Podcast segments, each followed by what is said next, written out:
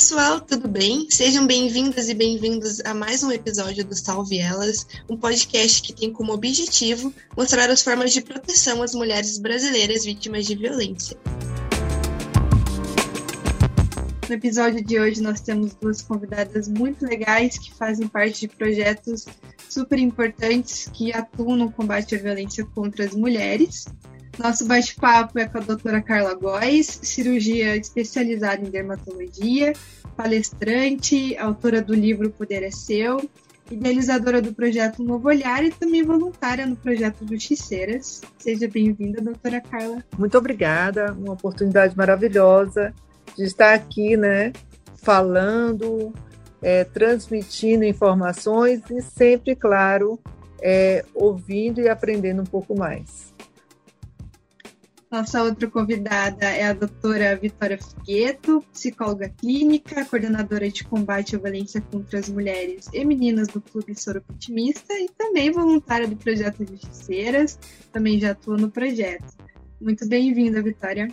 Muito obrigada, Vitória, a minha xará, né? E estamos também aqui com muito prazer para falar sobre um tema que incomoda a tanta gente, principalmente as mulheres, mas estamos no combate à violência contra mulheres e meninas. Com certeza. Então, pessoal, por que, que eu trouxe a doutora Carla e a doutora Vitória para conversar hoje com a gente? A ideia do nosso programa é falar sobre saúde da mulher, atendimento a mulheres vítimas de violência, e as duas fazem parte de projetos que justamente trabalham com isso, né?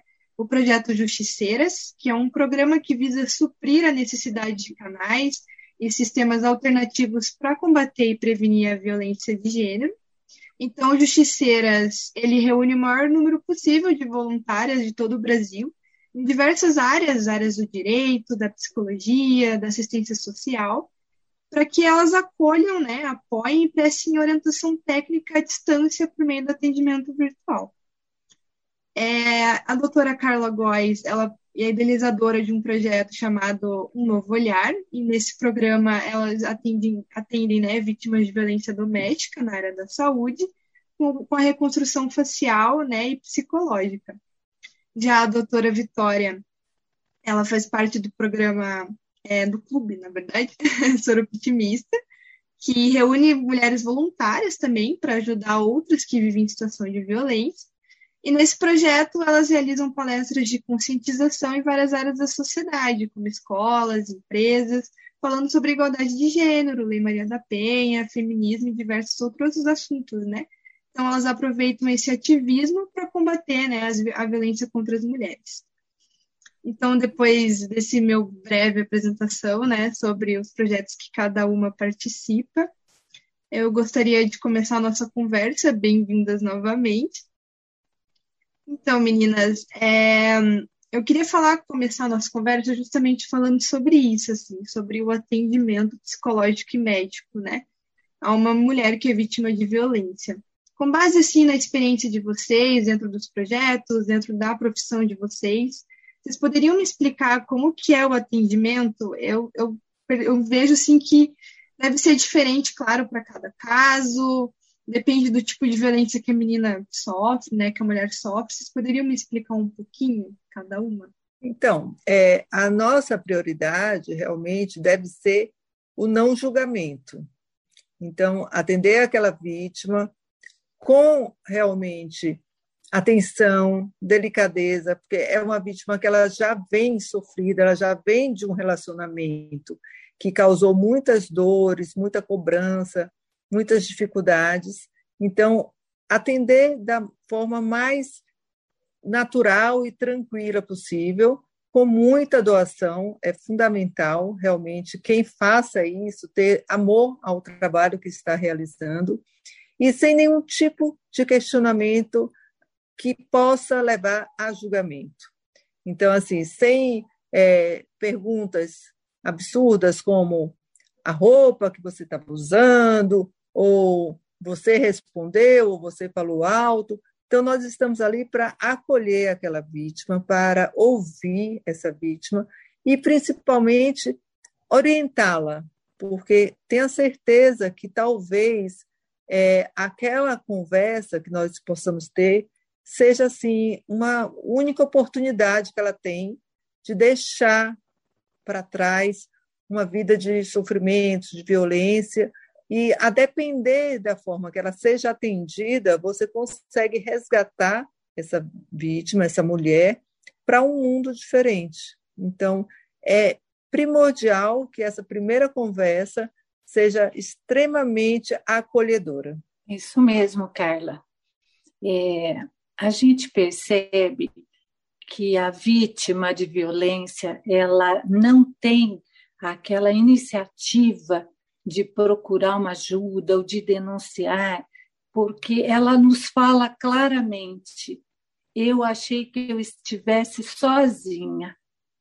Ela tem esta noção da solidão dela dentro da violência, porque o agressor faz com que ela vá se sentindo cada vez mais isolada e menos em rede, né? Com a própria família, com amigos, é, na situação, às vezes, de trabalho, ele sempre a coloca tão para baixo que ela acredita nisso.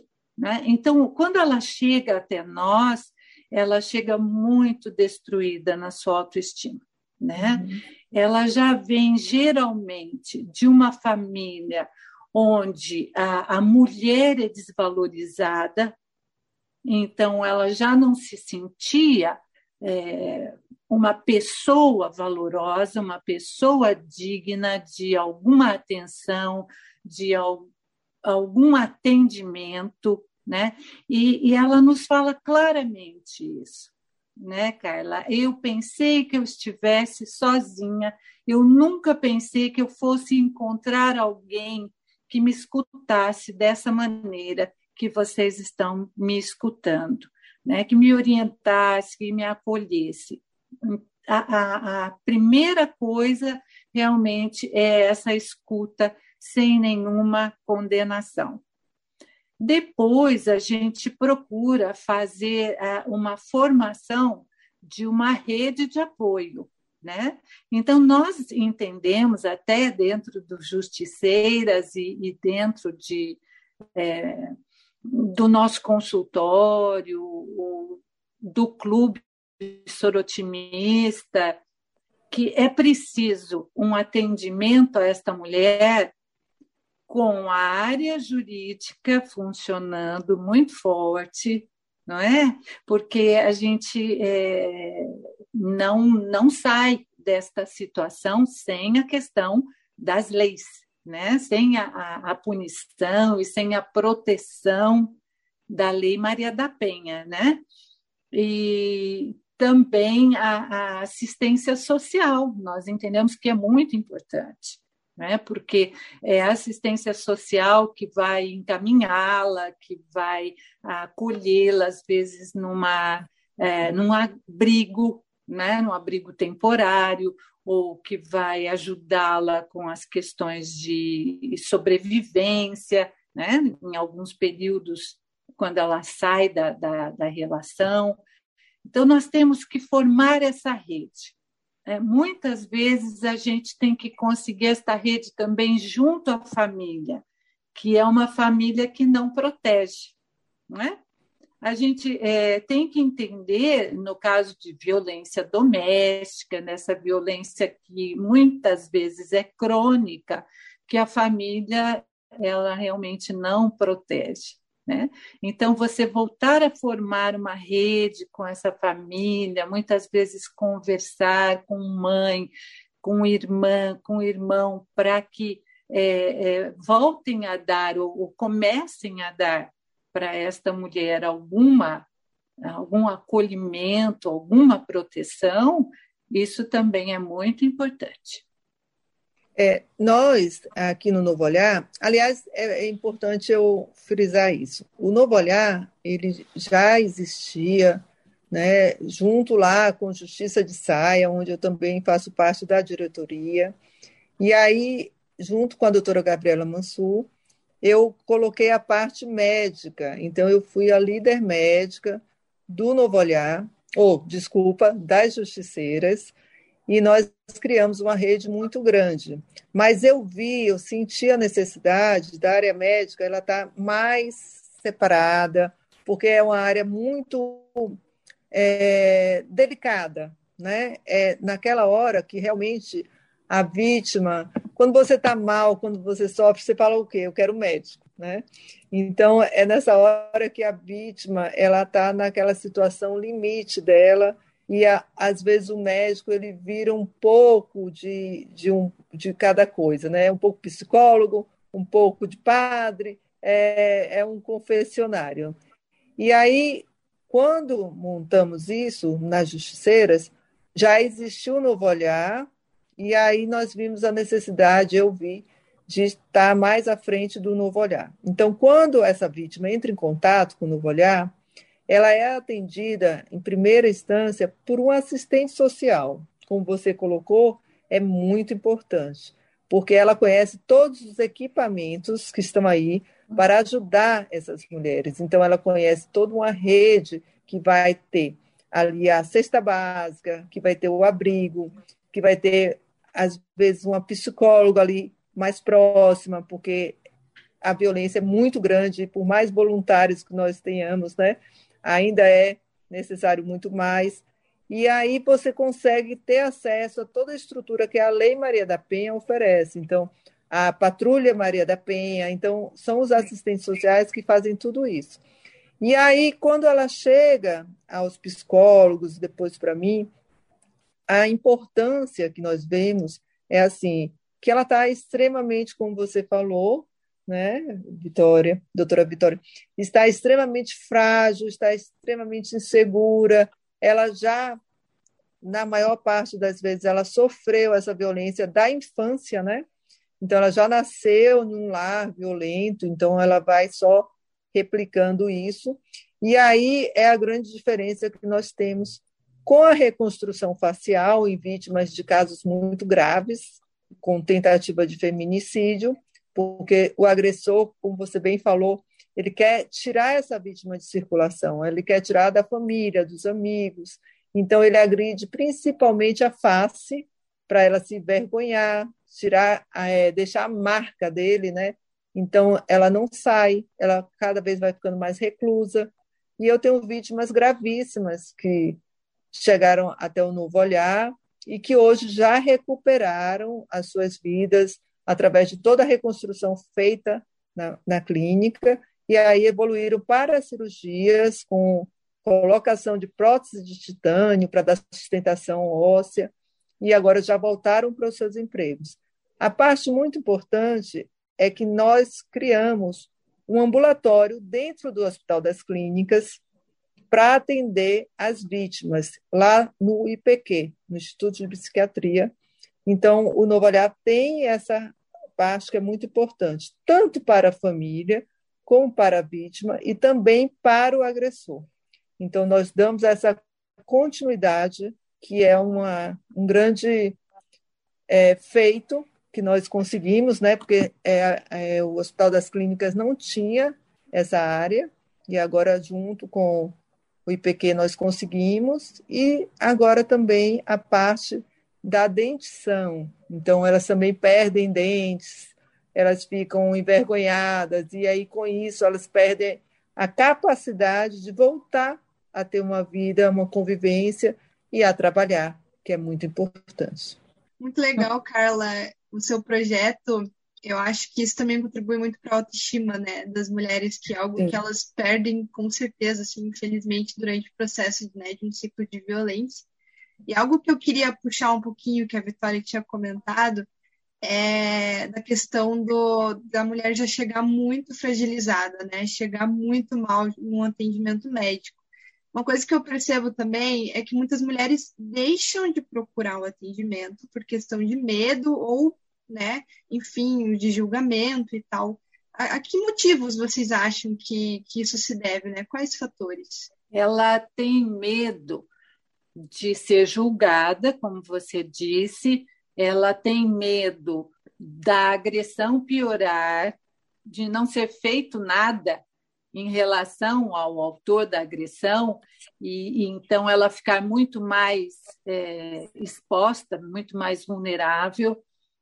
Ela tem medo das questões de, de sustentação, de, de, de se sustentar, né? de, se, é, de dar continuidade à vida dela, de ter é, o apoio para criar os filhos, então, ela perderia isso na medida que ela ficasse sem esse companheiro agressor.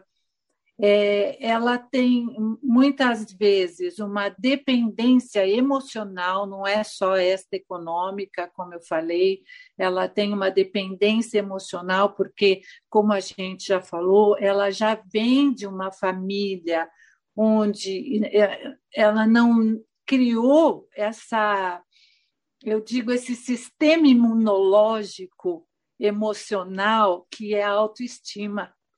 Né? Uhum. A gente tem um sistema imunológico, né? Esse sistema imunológico nos protege de gripes, até de cânceres e tudo. Mas o sistema imunológico emocional, que eu digo, é essa autoestima.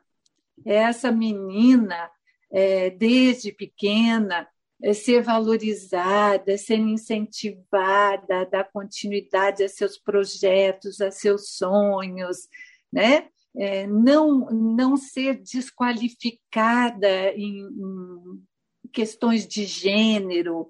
Isso menina não pode, mas ele é homem, ele pode. Então, esse tipo de situação é extremamente perniciosa e vai minando as forças da mulher desde pequenininha.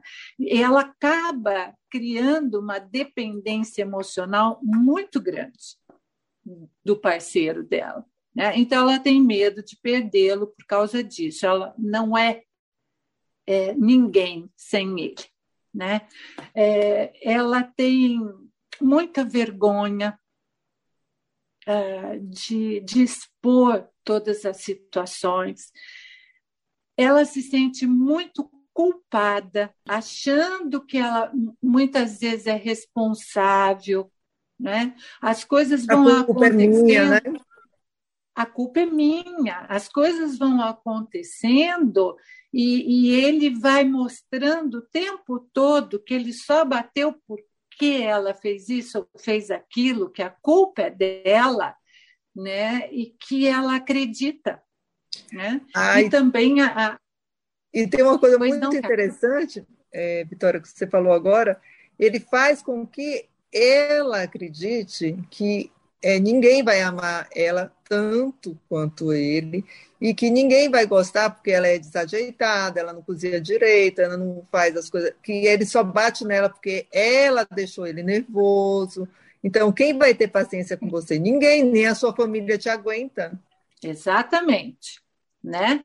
É, é um processo de, de violência psicológica é, que vem de muito tempo.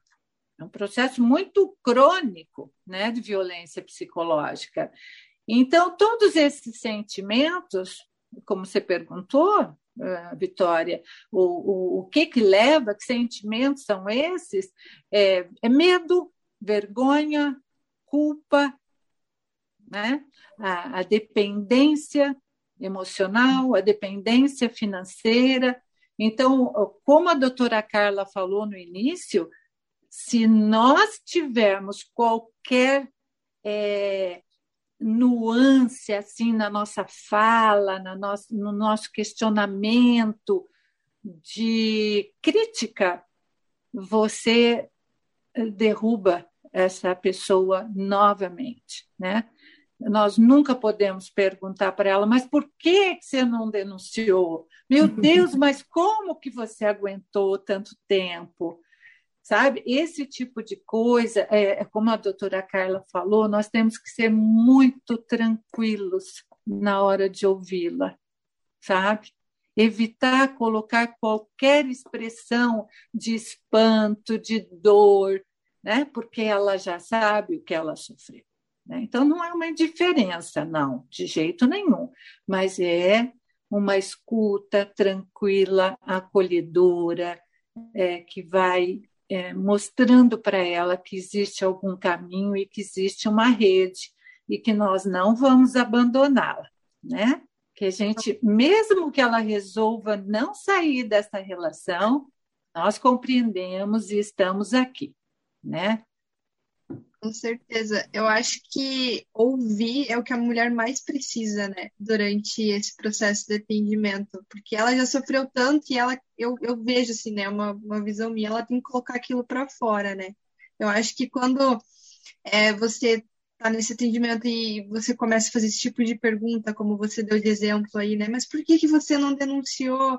Né? Eu, eu, vejo que são perguntas muito óbvias, assim, tipo, ela não denunciou porque ela estava com medo, entendeu? Ela não sabia o que acontecia com ela.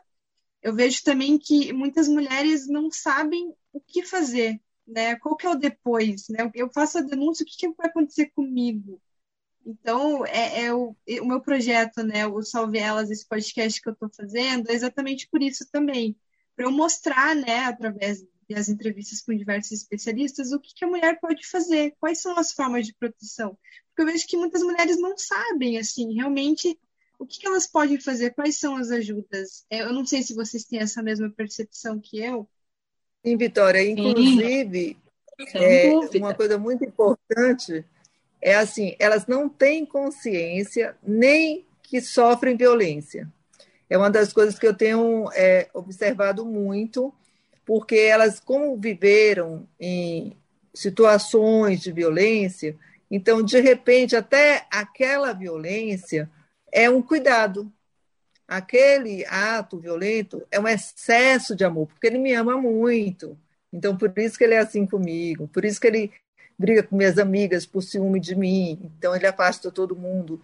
Então, nós criamos uma cartilha que chama Basta de Violência. Então, que lá nós colocamos os primeiros sinais de violência, porque às vezes a pessoa já está vivendo um relacionamento abusivo e ela não tem consciência de que já é uma relação abusiva. Então, ela continua e continua até que chega no ápice, que é uma tentativa, uma agressão, aí depois vai vindo para outras, e aí a tentativa de feminicídio, que é o, o, o pico máximo né, dessa violência. Mas muitas chegam e dizem: Eu não percebi os primeiros sinais. Quando eu vi, ele já me agrediu.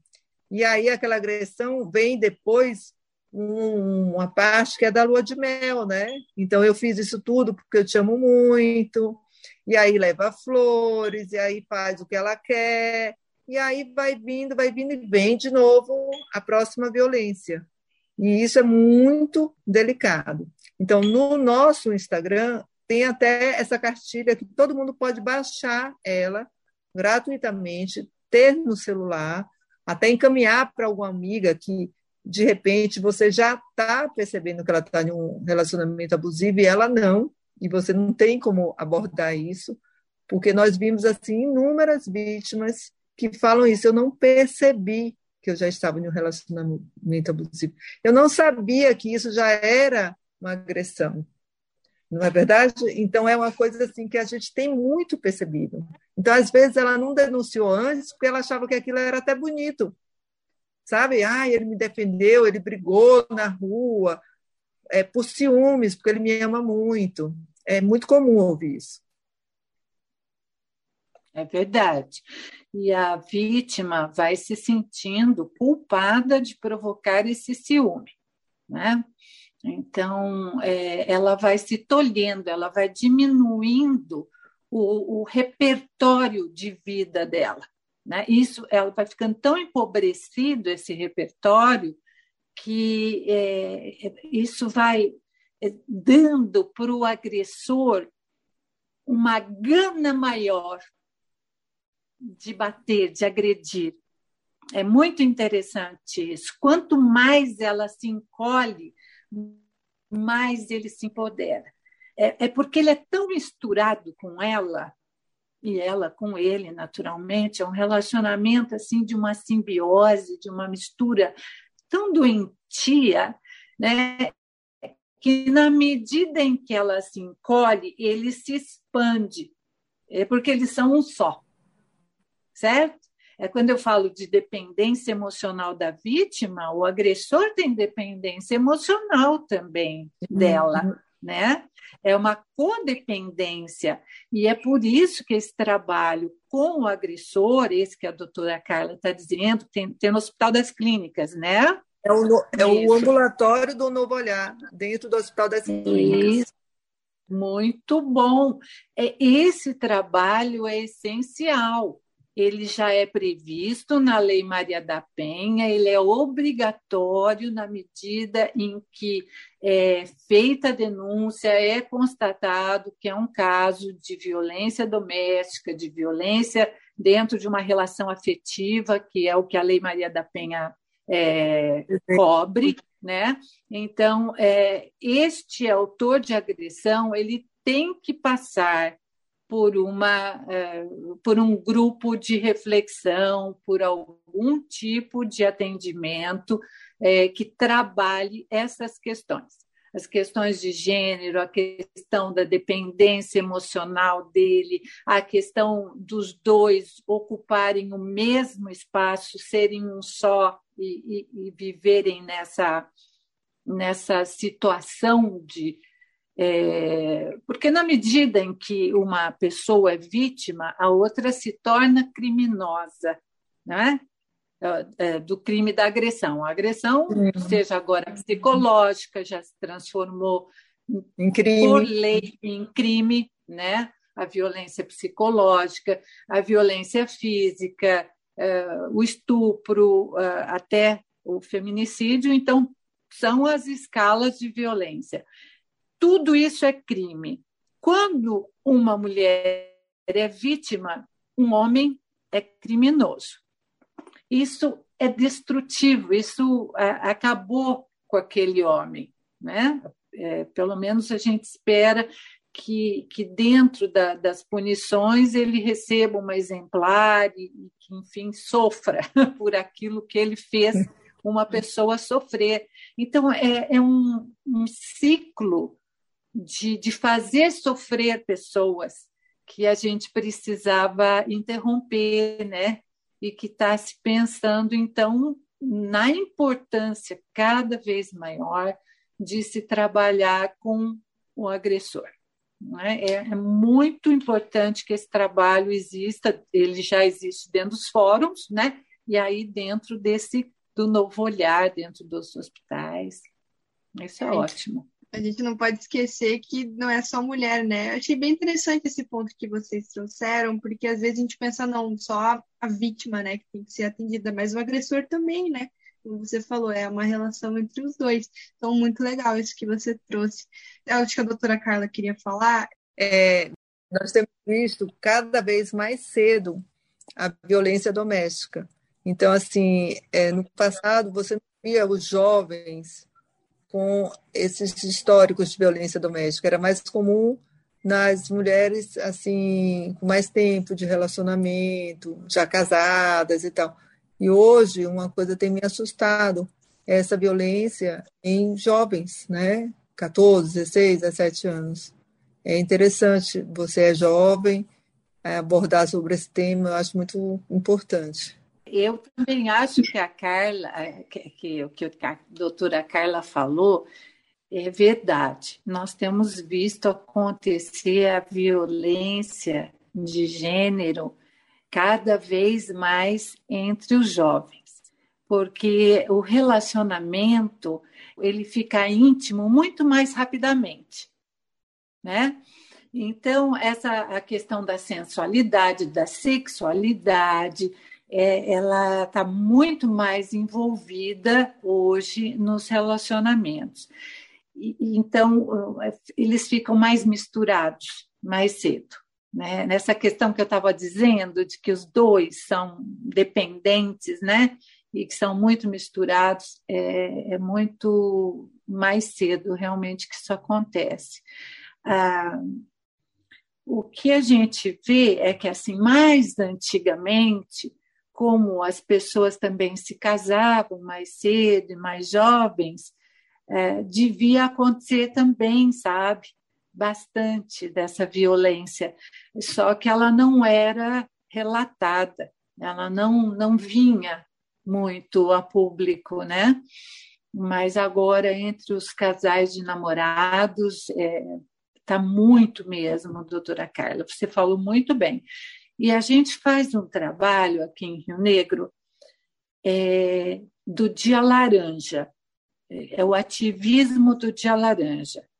O Dia Laranja é uma campanha da ONU Mulheres que é, em todo dia 25 de todos os meses você faz uma conscientização. Você trabalha junto a algum grupo de mulheres, de meninas, de jovens, é, para falar a respeito de violência. Você tinha citado que é, muitas não percebem que estão sofrendo violência. Né? A, a, violência psicológica, ela realmente, ela não é, é entendida, né? ela não é detectada por causa de todo esse histórico anterior que a mulher, que a menina já tem, é, ela entende como natural e ela entende até, como você diz, como uma proteção. Ele me ama demais, ele é muito ciumento, que ele gosta muito de mim. É claro que não é verdade isso. Ela já está nesse relacionamento abusivo há muito tempo e a escalada da violência vai acontecer dentro desse relacionamento até chegar a um, uma fatalidade. O que nós fazemos no Dia Laranja é exatamente isso: é falar sobre os tipos de violência, falar sobre as, os estereótipos de gênero né, que, que levam às violências, falar sobre a nossa cultura machista, sobre o feminismo, é, sobre o ciclo da violência, como você estava dizendo, né, da fase de tensão, a fase da agressão, depois a fase do arrependimento e a lua de mel, para se voltar a uma fase de tensão. É, tudo isso a gente vai discutindo e nós temos um marcador de página sobre relacionamento abusivo com vários itens, várias é, é, falas assim a respeito do relacionamento, que se você marcar um item só, você já está no relacionamento abusivo. Sabe? Ele é muito bom e ele faz assim muito sucesso entre os jovens e ali eles vão se percebendo nesse relacionamento abusivo. Eu posso encaminhar alguns para a Vitória, uhum. né, para que ela comece a trabalhar isso no Salve Elas. Você pode contar um pouquinho para a gente quais seriam esses pontos, Vitória? Acho que seria interessante as pessoas que estão escutando ouvir, né, para ter uma noção assim, quais seriam esses pontos. Então, deixa eu ver se eu me lembro. Mas fala assim: é, se o seu namorado ou, ou, sua namorada, né, também é, é para os dois, né?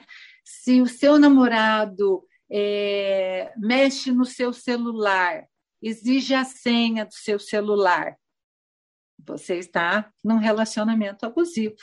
Né? E é interessante porque hoje os jovens acreditam que eles têm que dar a senha, né? Que isto é um sinal de confiança entre um e outro, e não é uma invasão de privacidade terrível. Né? Se uh, o seu namorado ou namorada critica a roupa que você está e não não, a permi não permite que você saia com aquela roupa, faz você mudar de roupa, você está num relacionamento abusivo.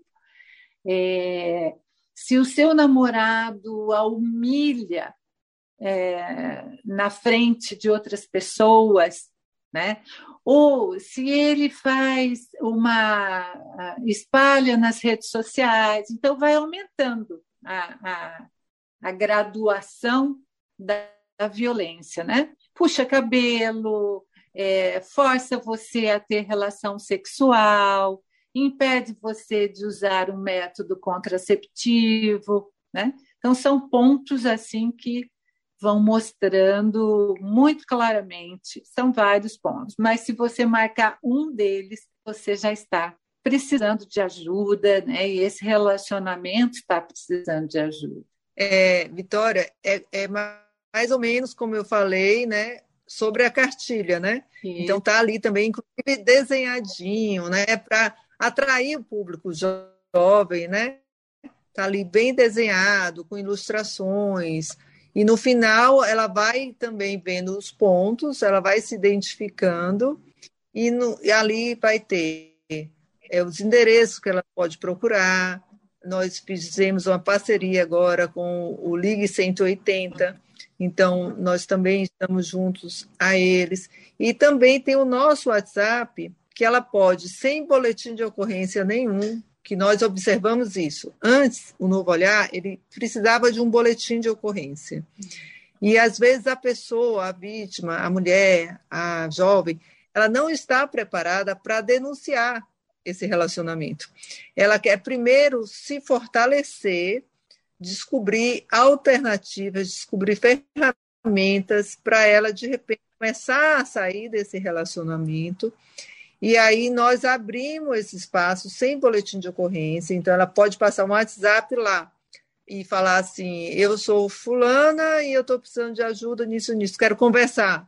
Então, ela tem também essa abertura, é um canal também de conversa, onde ela pode mandar vídeos, onde ela pode também se respaldar, porque às vezes ela, ela tem vergonha de falar para as amigas, ela tem vergonha de falar com a família e também é, as mulheres, as, principalmente as jovens, elas procuram muito para saber. Olha, eu vi na cartilha isso, isso, isso, e conta a história, entendeu? Então, nós fazemos isso sem passar pelo âmbito da lei.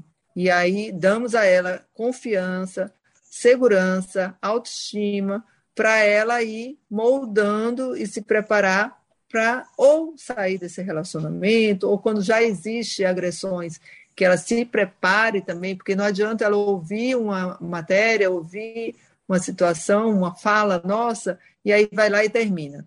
Quando ela precisa ainda, né, é, depende financeiramente desse pai, desse companheiro, e às vezes acontece dela falar: e aí, eu saí do relacionamento, eu não tenho onde comer, não tenho onde morar, não quero ir para um abrigo.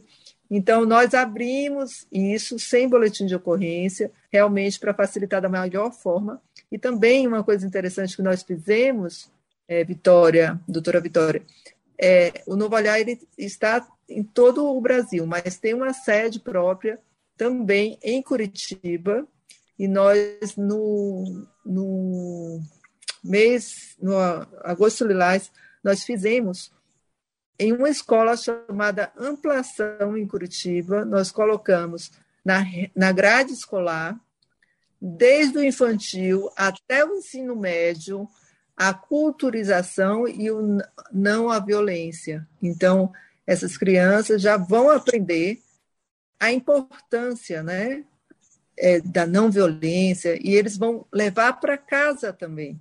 Então, é muito comum, quando foi naquela época da educação, para fechar a torneira, para não gastar água, né? Os filhos ensinaram muito aos pais.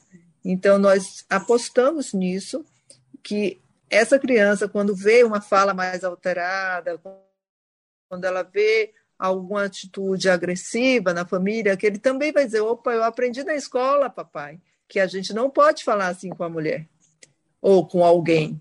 Então, nós estamos apostando muito na, nesse ensino, desde o do infantil até o ensino médio, que nós vimos que é um problema que hoje ele ampliou, né? não está só nos lares, está sendo levado aí paredes afora. Você trouxe um ponto bem interessante, doutora Carla, que é a questão da educação. Eu vejo que é super importante trazer o tema violência contra as mulheres, falar sobre gênero, enfim, sobre esses assuntos nas escolas, porque a nossa é uma, é uma questão cultural também, né? Todo esse problema da questão da violência contra as mulheres, a cultura machista, patriarcal, que a gente sabe. É, então, envolve toda a sociedade. Então, se a gente trouxer esses temas desde lá dos pequenininhos, né, lá nas escolas e tal, a gente vai conseguir conscientizar a população, né, educando elas da maneira correta para que esse ciclo de violência diminua. Então, muito interessante, assim, esse projeto que vocês Alô? desenvolveram lá em, aqui em Curitiba, né? Eu ia falar lá, mas eu estou em Curitiba, porque... Você está em Curitiba? Sim, sim, sou de Curitiba. E muito interessante, porque a gente necessita mesmo de projetos assim, de ações como essas, porque é, é, é, um, é um jogo de dominó, assim, a gente tem que pegar vários setores da sociedade e aos poucos né, a gente vai conseguindo diminuir esse problema. É, parabéns pela sua iniciativa, viu? Muito obrigada. É verdade. Quando os jovens começam a se envolver com essa questão, a nossa esperança aumenta demais. Né? Vai. A educação realmente é a, é a saída. Nós sabemos que falar sobre isso nas escolas é importantíssimo, é, vai, vai ajudar demais a, a formar uma, uma sociedade menos machista, menos violenta. É, a Lei Maria da Penha prevê o estudo da lei nas escolas. É, é preciso que nós, é, porque essa lei ela não é aplicada em toda a sua Exato. extensão. É uma lei ela é maravilhosa. Perfeita, né? né? Ela é ser... praticamente perfeita.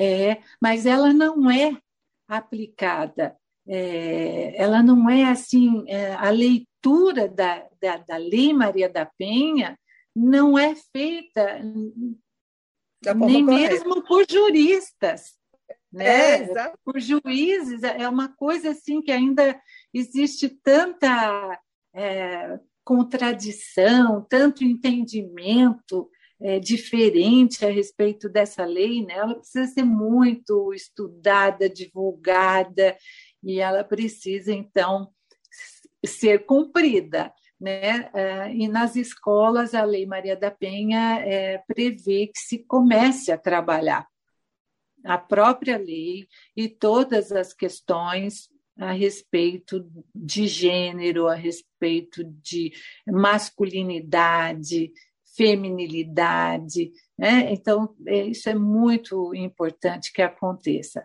Mas a gente, aqui em Rio Negro, faz esse trabalho já desde 2014, sabe? É, a cada dia 25.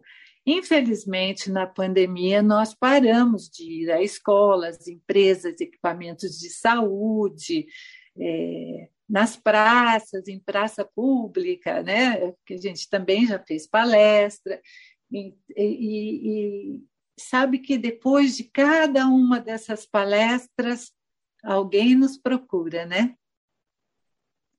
Nós tivemos um caso aqui em Rio Negro, em Mafra, de um estuprador que, através de uma palestra, uma menina foi violentada por ele, um estuprador é, é, serial, assim, e, e ele ele estuprou uma menina de uma escola e nós fomos a essa escola a pedido da direção para falar a respeito de violência e de toda a, a, forma de encarar isso, porque a menina estava sendo é, sofrendo bullying por causa disso. Além dela ter sido estuprada, a escola não estava sabendo como lidar e os colegas estavam de alguma forma desqualificando essa menina. E nós fomos falar a esse respeito.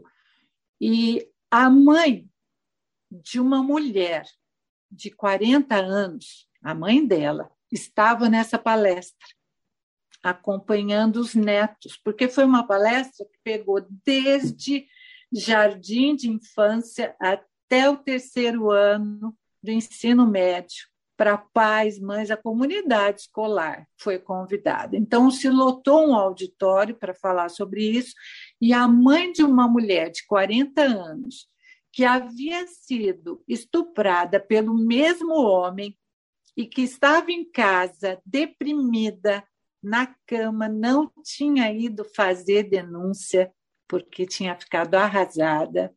A mãe dessa mulher estava lá e nos procurou.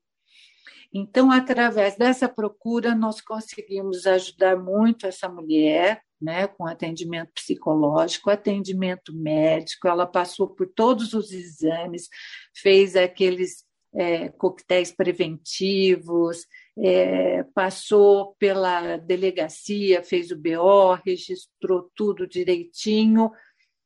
E ela e a menina se uniram para fazer o retrato falado. Foram para Curitiba, fizeram um retrato falado, e através desse retrato falado, o estuprador foi reconhecido nas, nas redondezas de outra escola e foi preso.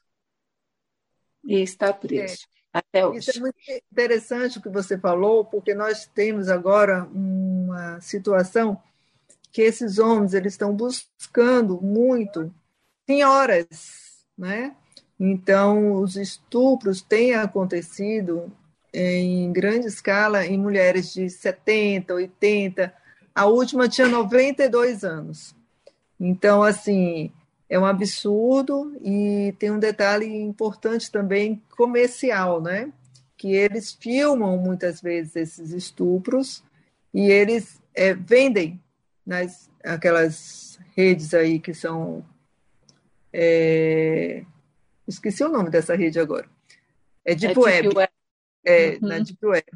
Então, assim, é um absurdo porque você tem essa preocupação com a criança, com o adolescente, e aí depois eles pegam mulheres ou vulneráveis ou não, e com uma certa idade. Então, quer dizer que esses números estão assim, não é mais a preocupação se é menina, se é adolescente, se é menino, e agora idosos, né? Então, é muito triste e tem que ser muito falado realmente. Nós atendemos muitos casos de, de estupro, e a sociedade, assim, mesmo as ONGs, elas não estão sabendo lidar com isso, porque ela dá aquele atendimento, faz todo aquele exame que vai lá, é, de corpo de delito, faz o coquetel, tchau. Só que essa vítima, ela vai levar isso para sempre. Então, nós cuidamos delas, nós, é um acompanhamento assim que oscila entre depressão, tentativa de suicídio, e muito mais. Então nós estamos assim muito ligados a essas vítimas porque começamos a ver e é um estudo que nós é, estamos desenvolvendo no Hospital das Clínicas é, se o número de suicídios que tem aumentado, né, se tem relação com a violência, né? Porque é uma coisa assim que me incomoda e eu tenho quase certeza que sim, mas precisamos de ter um estudo para provar isso e temos que, temos que estar muito atentos né, às pessoas que estão ao nosso lado. Porque a cada 10 pessoas, 10 mulheres que estejam ao seu lado, pelo menos 7 a 8 foram certamente vítimas de violência, de algum tipo de violência.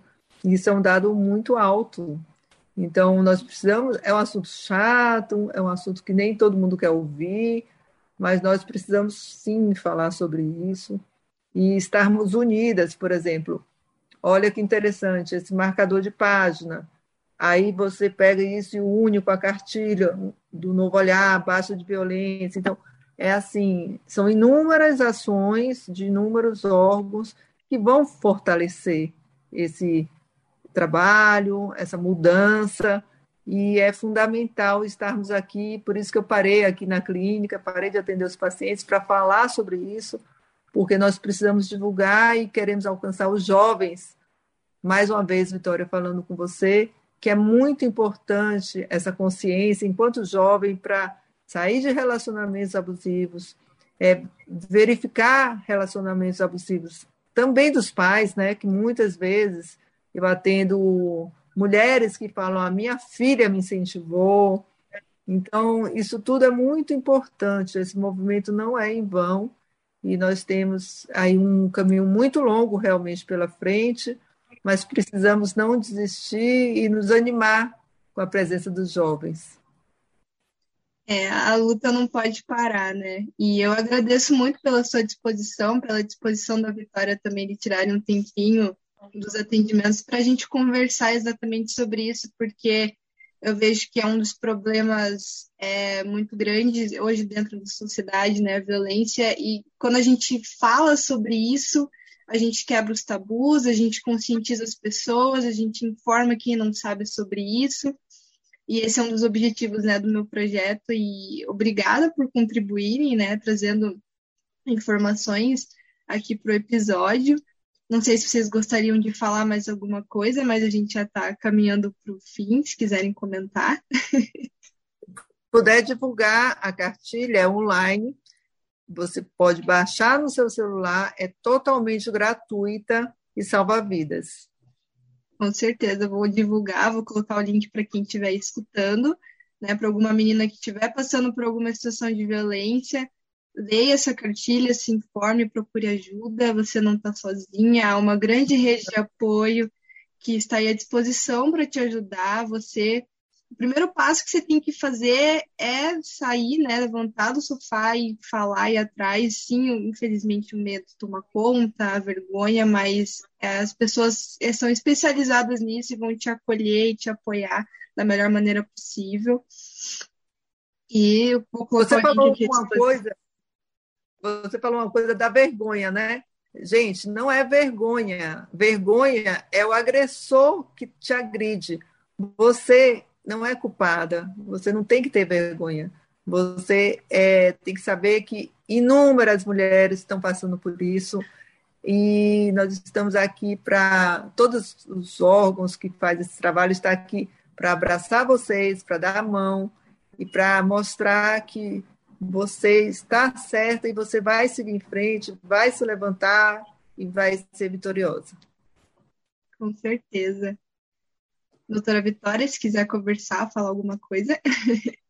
É, eu quero só falar um pouquinho sobre o Justiceiras, que foi um projeto então lançado em função da pandemia, por ser um atendimento exclusivamente online, né?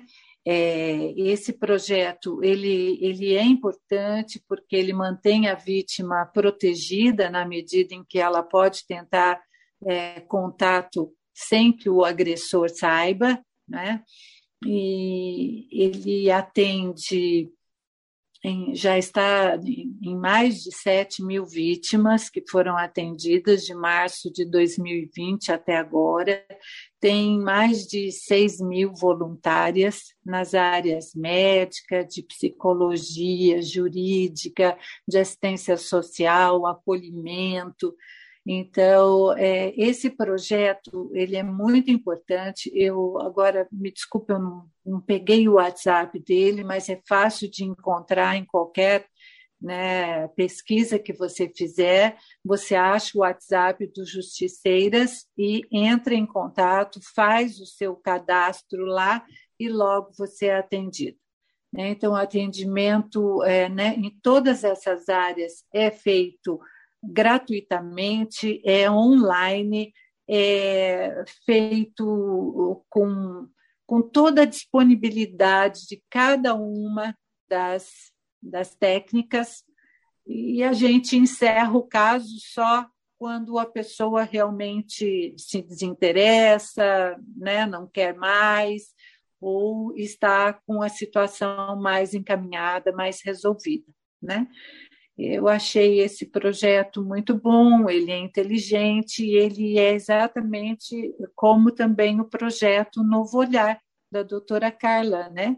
Que é um projeto atual, inteligente, necessário.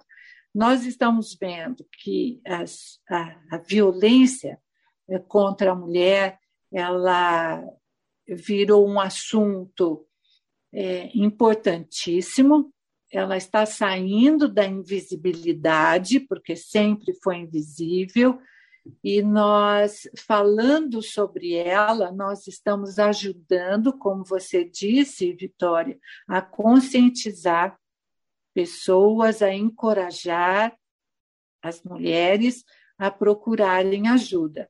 Né? Então, nós vamos falando cada vez mais, existem movimentos no mundo inteiro, Uh, o Me Too foi super importante, um movimento que, que, mexeu assim com o mundo nessa questão de violência sexual, né?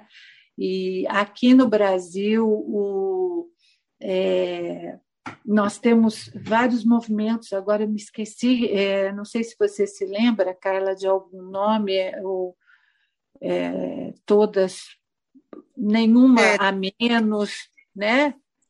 Tem o Mitsu, né? A doutora é, Gasol, como é o nome dela? Minha amigona, me perdoe que eu esqueci agora.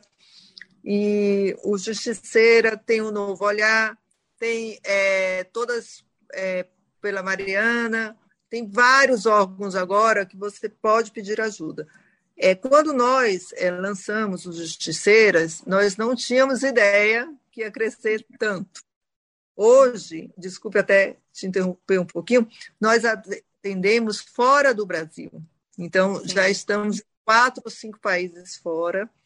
E o Novo Olhar é parceiro dos Justiceiras, mas ele se dedica na, nessa parte médica. Então, é fundamental, sim. Você pode ligar para o canal dos Justiceiras. Eu estou procurando aqui o, o telefone para passar para vocês. E pode também, no Novo Olhar, as questões mais médicas, mais psicológicas. O Novo Olhar é 93700 1200. Os justiceiras, eu estou procurando aqui, só um minutinho. Eu acho importantíssimo passar isso, porque, assim, principalmente a questão de medidas protetivas, é fundamental os justiceiros estar ali muito bem é, apoiado pela doutora Luciana Terra, várias outras é, pessoas do âmbito jurídico, e nós temos essa relação extremamente próxima. Eu ainda sou a líder do, da parte médica dos justiceiras, mas eu estou mais na parte do conselho. E se você tiver dúvida, chame, sim, qualquer um desses órgãos. Agora, como a doutora Vitória falou, realmente online funciona as justiceiras, então sempre você pode ir lá, tem o a parte do WhatsApp e o novo olhar. Isso facilita, nós aprendemos com a dificuldade da pandemia e é uma forma de você ter ali do seu lado uma pessoa próxima em um momento de dificuldade. E nós temos todo o cuidado com essa questão de que o agressor não tenha esse acesso. Então, não vamos ligar para vocês em horários que ele possa estar perto. Existe todo um preparo, todo um cuidado feito em relação a isso. Não é verdade, doutora?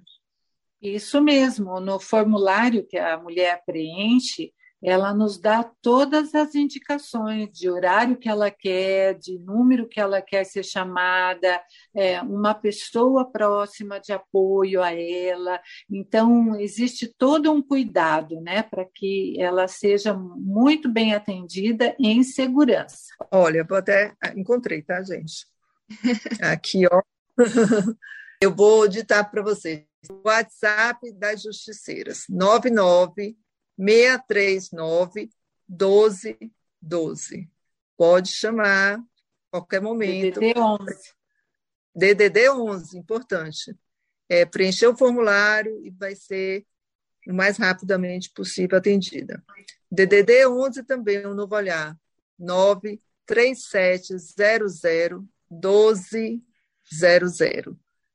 Da mesma forma, você entra em contato, vai receber um link, você preenche e também você vai ser atendida. Eu acho, em casos de violência extrema, gente, aí tem que ser 190, tá? Que é a polícia para chegar lá. Ou existe um, um, setor que é fantástico, que é o 180, Ligue 180, tem mais de 400 pessoas lá à disposição para ajudar. Eu acho que todo mundo junto é que faz a diferença. Então, pessoal, isso mesmo. isso mesmo. Eu vou disponibilizar todos esses contatos, esses links aqui na, na página do Spotify, né? Dá para a gente inserir ali nas informações do episódio. vou colocar certinho para quem estiver ouvindo conseguir acessar ali diretamente. Caso você esteja passando por algum problema, as meninas do Novo Olhar, as meninas do Justiceiras estão dispostas a ajudar você em qualquer problema. Muito obrigada, meninas, pelos contatos, pelas informações, pela nossa conversa, que eu acho que foi muito é, rica. Acho que a gente trouxe assuntos muito importantes de serem falados. A gente conseguiu né, debater bastante, trazer informações que, para quem está ouvindo, né, as meninas precisam entender todo esse processo, como identificar né, um relacionamento abusivo, como identificar se você está num, num, ciclo de violência. Então, eu queria agradecer as duas, a doutora Carla e a doutora Vitória, pela presença e pela contribuição, né, por disponibilizarem esse tempo para a gente conversar um pouquinho sobre esse tema que é tão importante de ser falado. Eu que agradeço, obrigado, obrigado, doutora Vitória, também por estarmos juntas e uma honra. Estamos sempre à disposição. Obrigada, Carla. Foi um prazer, viu, nós conversarmos uhum. as três. E obrigada, Vitória, por essa iniciativa continue nos dando a esperança de que a gente vai sair dessa situação, né? Um abração para você. Muito obrigada, meninas. Uma honra. tchau, tchau. tchau, tchau. Muito obrigada por ter escutado até aqui. Agradeço a sua atenção e se você estiver passando por alguma situação de violência ou deseja participar mais do Salve Elas, fique à vontade para nos mandar uma mensagem ou um relato para o e-mail podcastsalveelas@gmail.com. Até o próximo episódio. Abraços.